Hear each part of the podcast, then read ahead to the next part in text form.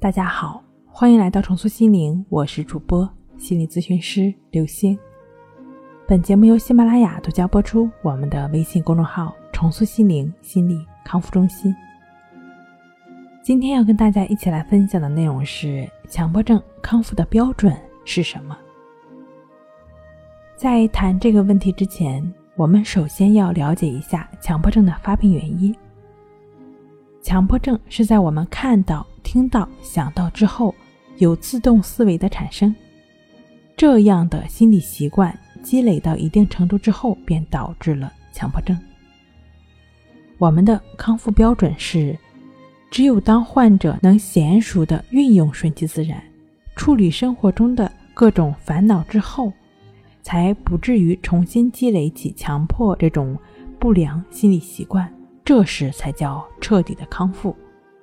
如果仅仅是达到普通人的心理健康水平，那距离康复还差一步。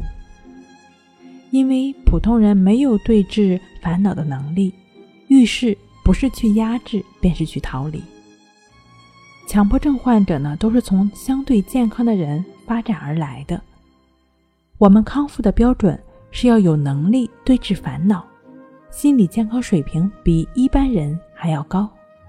情绪起落比较小，再次面对过去纠缠的事情时，能够坦然面对，对其能够做到漠视，觉得它就是一个很平常的事情，这就应该可以称为是康复的状态了。好了，今天跟您分享到这儿，那我们下期再见。